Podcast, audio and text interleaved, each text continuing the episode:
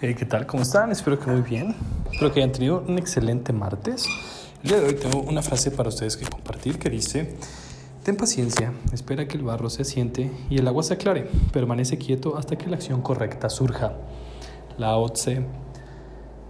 Muchas veces en momentos de desesperación es cuando más, sin pensar, actuamos, de modo que fomentamos y apresuramos algunas acciones que podrían haber sido mejores para nosotros de haber tenido paciencia. ¿Qué opinan ustedes? Déjenme sus comentarios en mi Instagram, arroba saulbars19. El día de hoy, las principales noticias del mercado, también por el pollo Beto, el Dow Jones cayó, ya que el aumento de los casos de coronavirus a nivel mundial provocó nuevos nervios sobre el crecimiento mundial. En promedio, estuvo debajo un 0.75%, el Standard Poor's 500 cayó un 0.68% y el Nasdaq Composite se desplomó un 0.92%.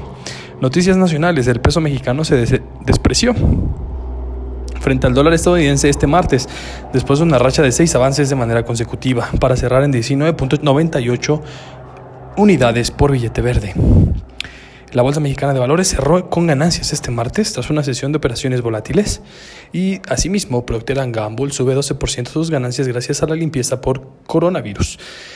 Noticias internacionales, 8 de cada 10 depósitos fuera de bancos se hacen en OXO, fuente Forbes. Internacional también, lanzamiento de Apple no impidió que la acción cayera 1.9%, fuente Investing.